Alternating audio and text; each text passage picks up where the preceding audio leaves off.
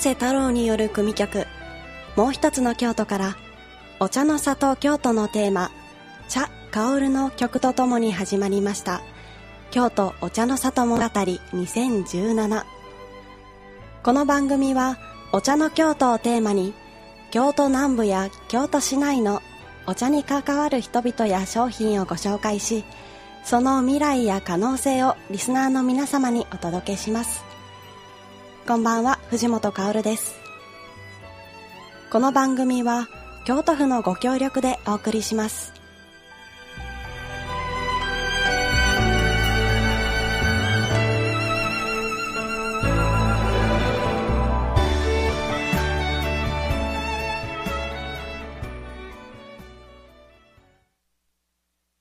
5回にわたって放送します京都お茶の里物語。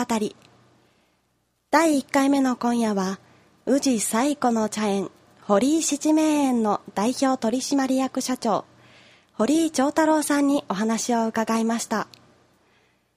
実際に堀井七名園に伺った際の音源をお聞きください。本日はよろしくお願いいたします。はい、ありがとうございます。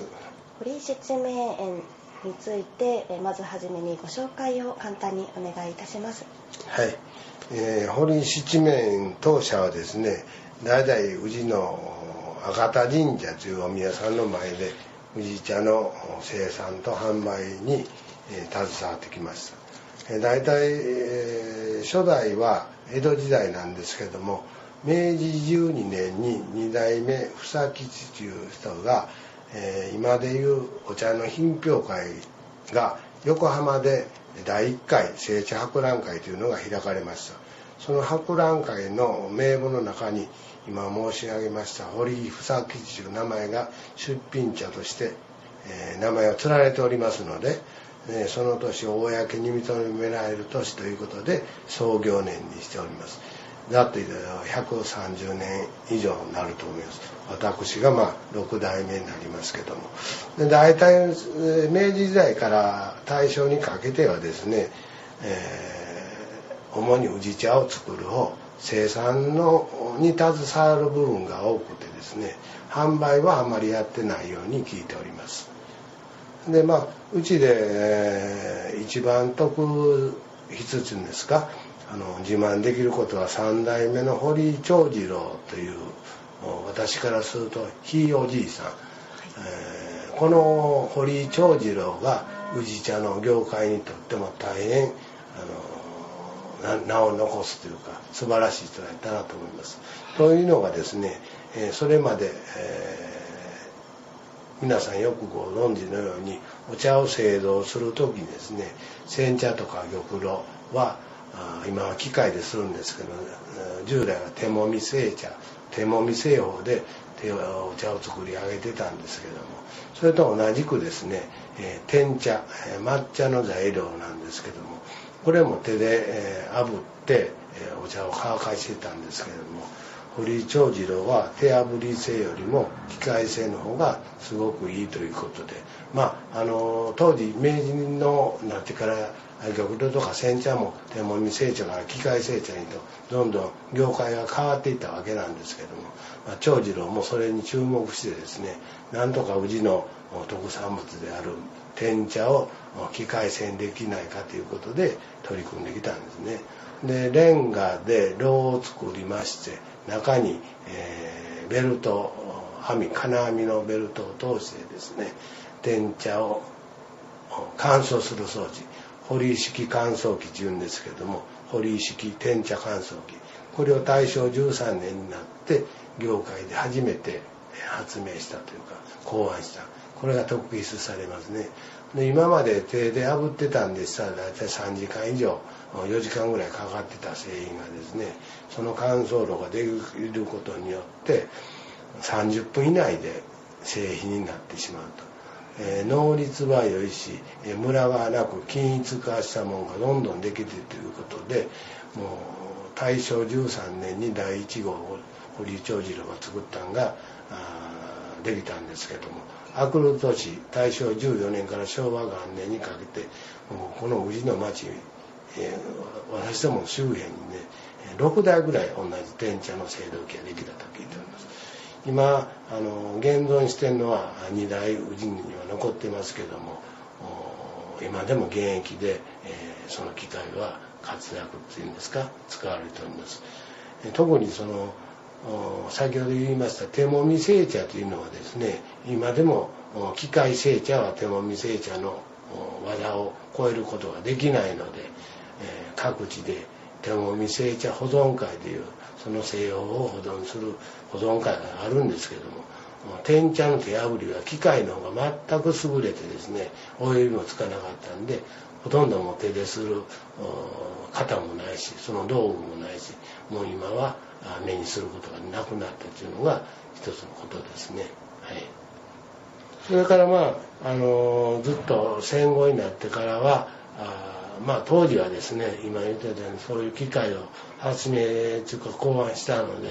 ほとんど農家の人の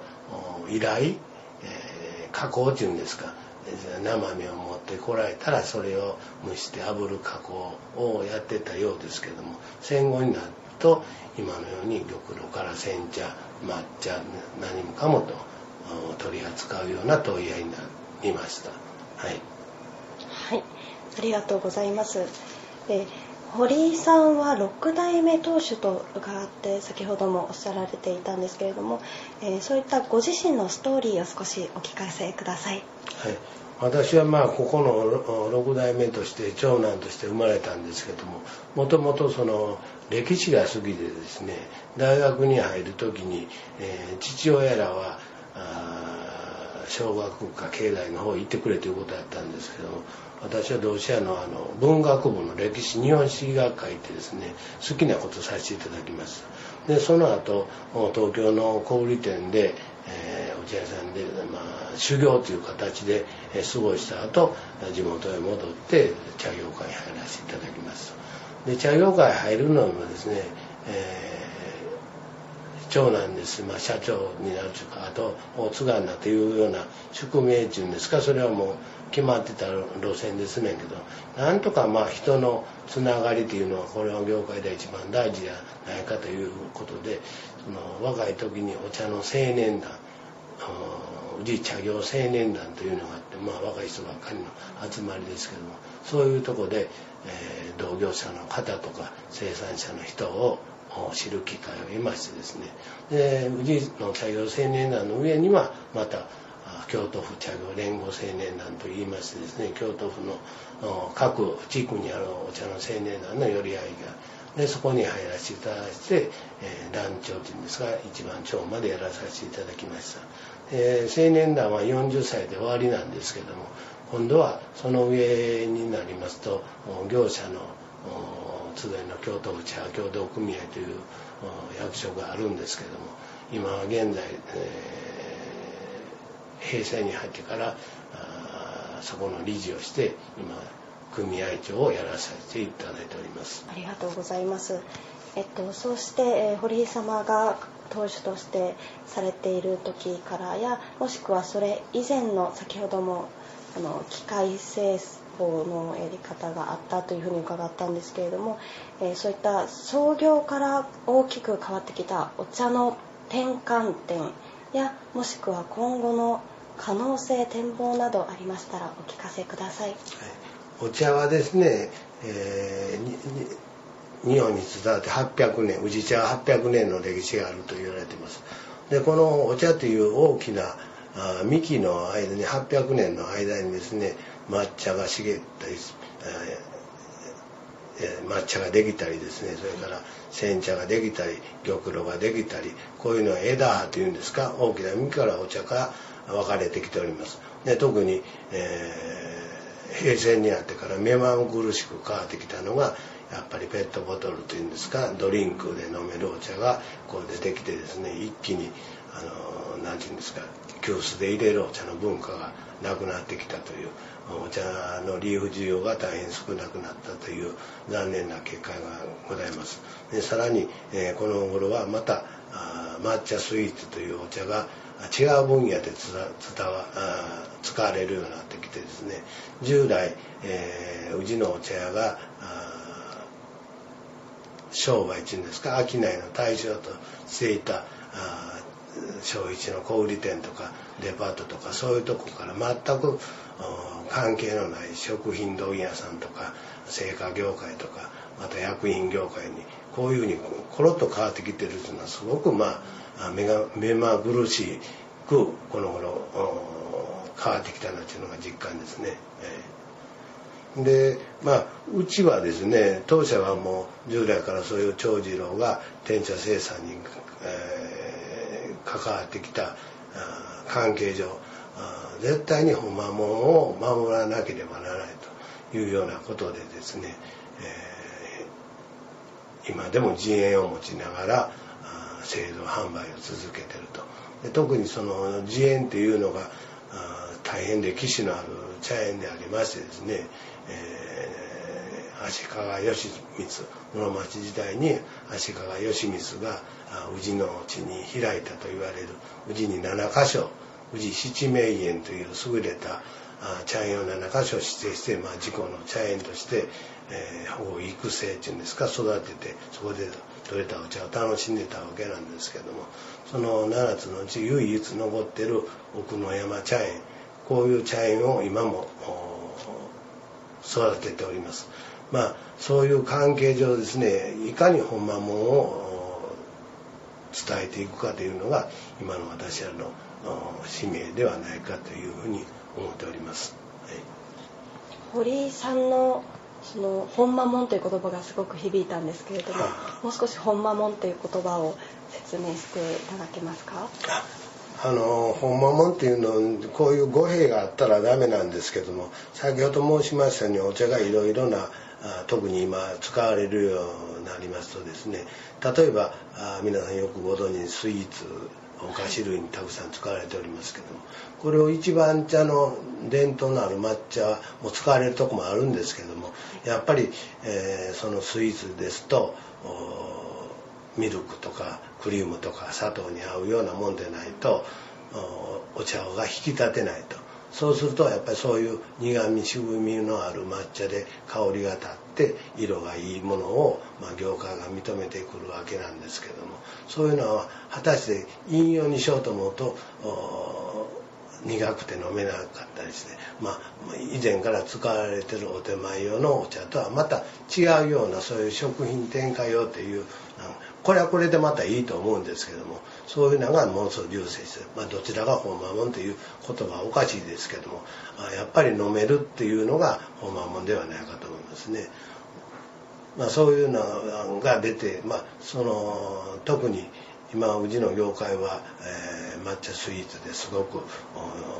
ご反映反映しておりますんでこの道もすごくまた残していかなければならないところではないかと思っております。ただまあ残念なんが今申し上げましたように、ね、手作りで本間もんの例えば茶道で、え、とかお手前で飲まれる、え、販売されてる一缶ですね。小さな缶で1万円ぐらいのもんからお菓子で済んでたら300円ぐらいだと思います。大体20分の1から30分の1までのもんが全部今宇治抹茶ということでくくられてるのでそこら辺をこれ成立するのがまたあの業界の役目ではないかなというふうに感じております、はい、ありがとうございました。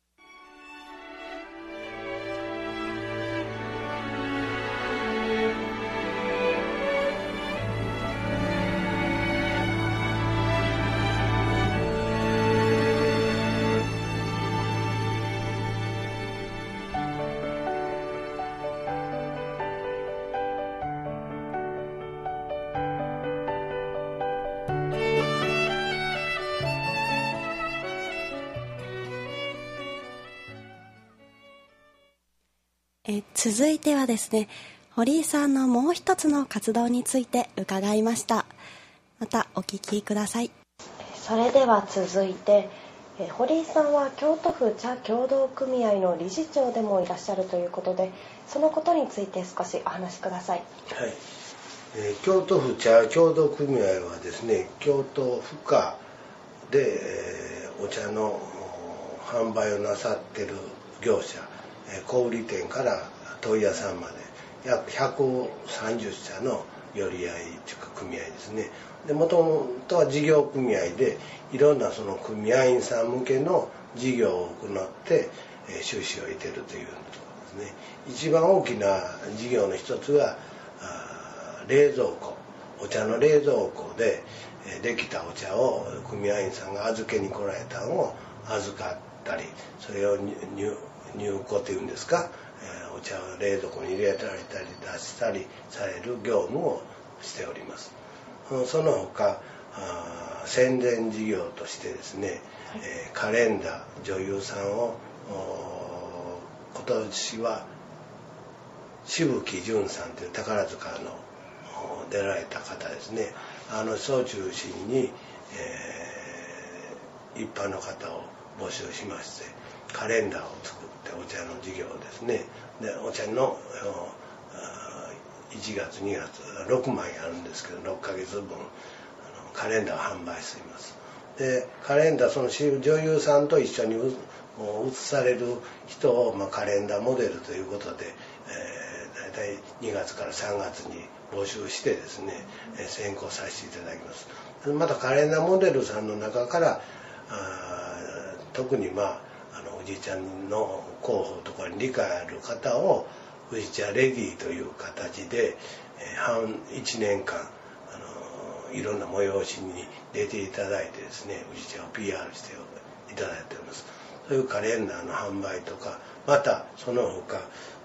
小さな子たち小学校の時から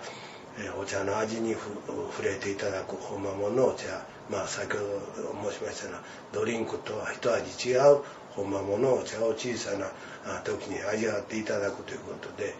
宇治茶ふれあい教室というのを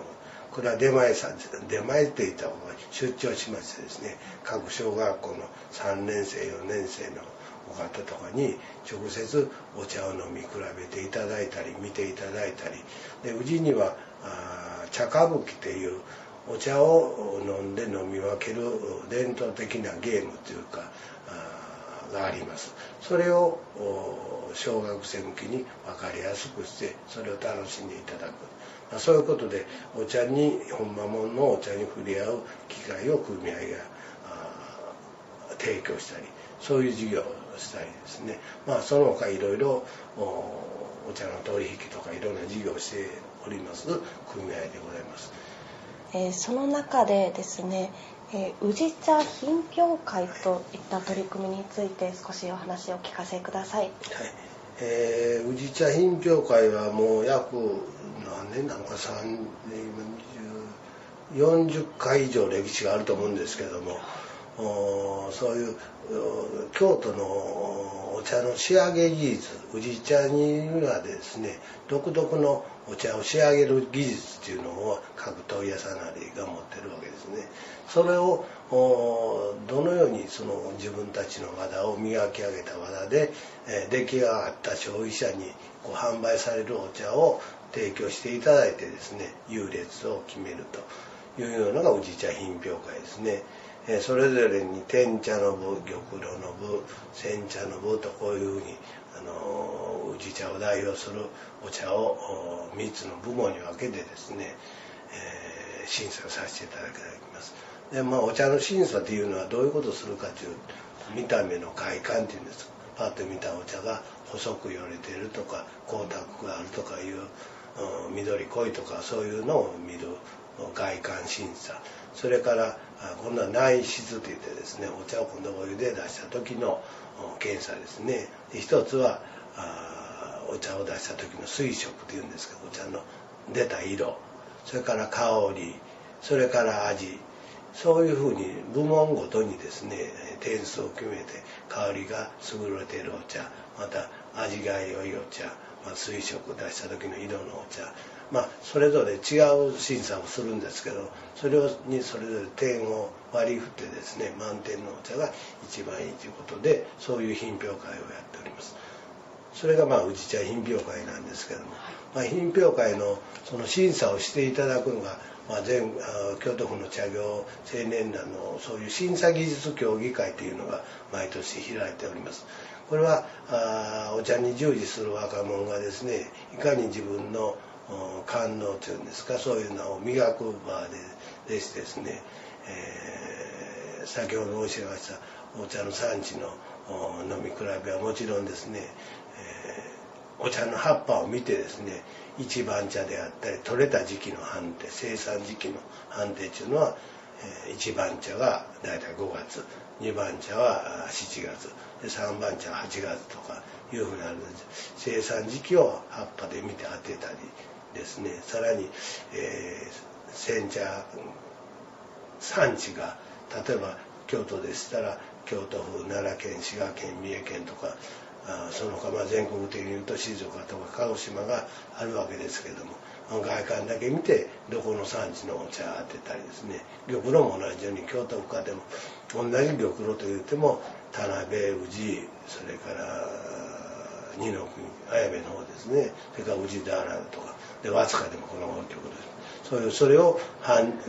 姿見てそれはどこの曲だっていうのを当てたり、えー、それからあお茶の品種藪北とか煎茶のいろいろ品種があるわけですけどもそれは香りを嗅いで当てたりですね。そういう審査を目的とした競技会ですね。で最後は先ほど言ってたあお茶の茶歌舞伎を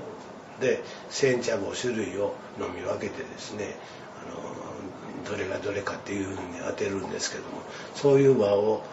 審査技術大会を毎年大体春にあるんですけども3月で、えー、上位上位入賞の10名の人をその宇治茶品評会の審査員になっていただいてですね審査していただいてます。でまあ一番優勝の人には農林水産大臣賞というまあ、栄誉ある賞がいただけるような品評会ですね。はい、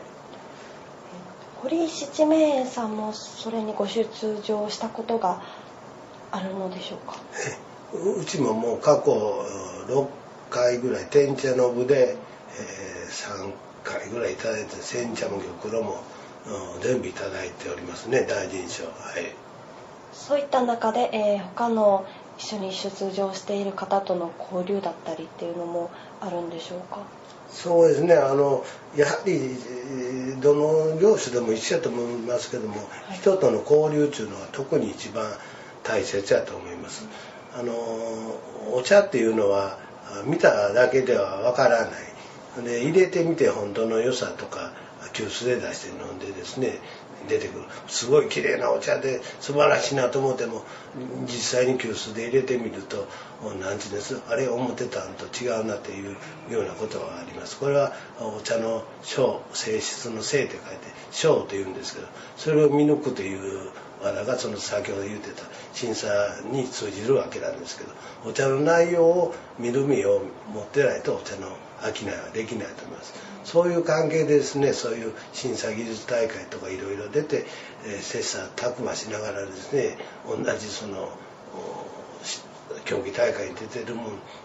が全部でこういろんな勉強するっていうのがすごくお茶の道に最終的にはつながっていってるんではないかとそれがまあお茶を離れてもですね普段でもまたあお互いに声かけ合って今のいろんなことを話できるというふうになっているのではないかと思ってますけどね。はい、ありがとうございます。え今おっしゃってくださったこととも通じることがあるかと思うんですけれども、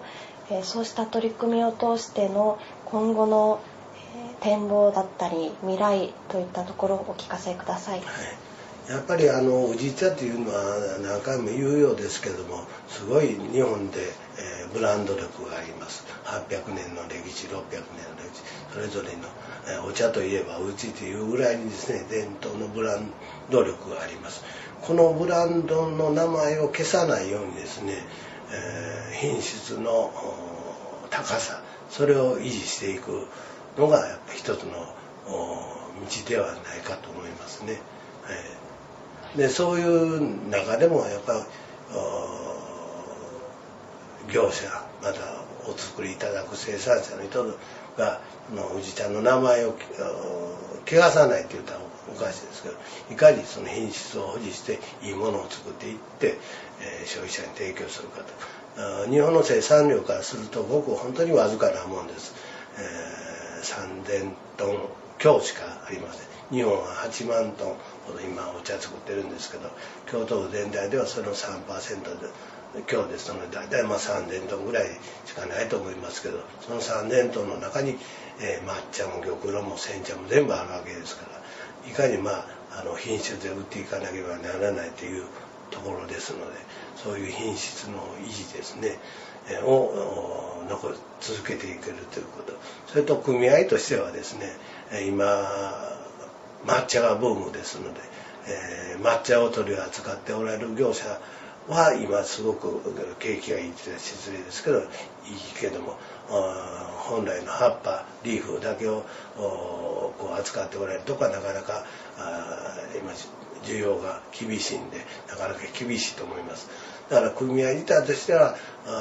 どの業者でもやっぱ潤うような組合員としてですね盛んになっていただくような方向性をやっていただけなければいけないというふうに思ってまあ、そういうような中で先ほど言ってた小さい時からの